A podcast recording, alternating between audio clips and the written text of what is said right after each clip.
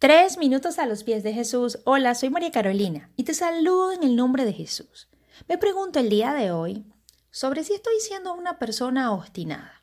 Y reflexionemos para saber si tú y yo estamos teniendo esta actitud que trae graves consecuencias. Te comparto la definición que encontré en Internet. Una persona obstinada es aquella que mantiene excesivamente firme una idea, intención u opinión, generalmente poco acertada sin tener en cuenta otra posibilidad.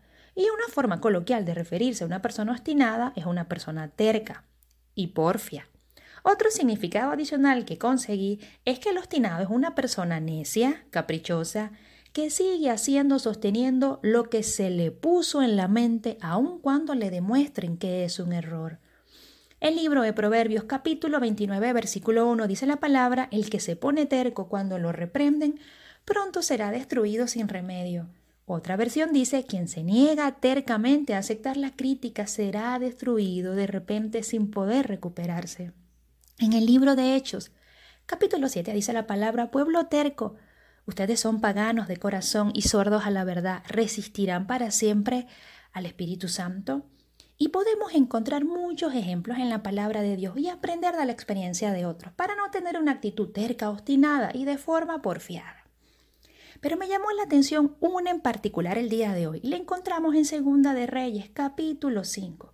Y en la historia de Namán, este hombre estaba enfermo de lepra. Y a través del profeta Eliseo, él iba a ser sanado. Yo no sé qué expectativas tenía Naamán de cómo iba a ser esa sanidad.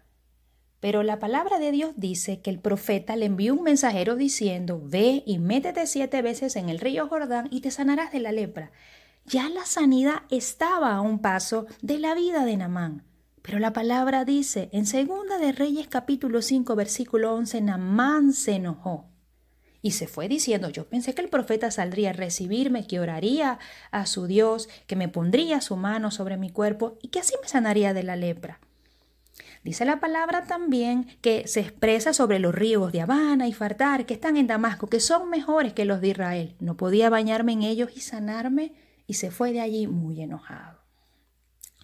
Él después recibe la sanidad gracias a que a la final decidió escuchar el consejo de su siervo. Él estaba menospreciando la forma en que iba a ser sanado. Veamos qué dice la palabra. En el libro de Jeremías, capítulo 11, versículo 8, pero no escucharon ni inclinaron su oído, sino que cada uno anduvo en la terquedad de su malvado corazón.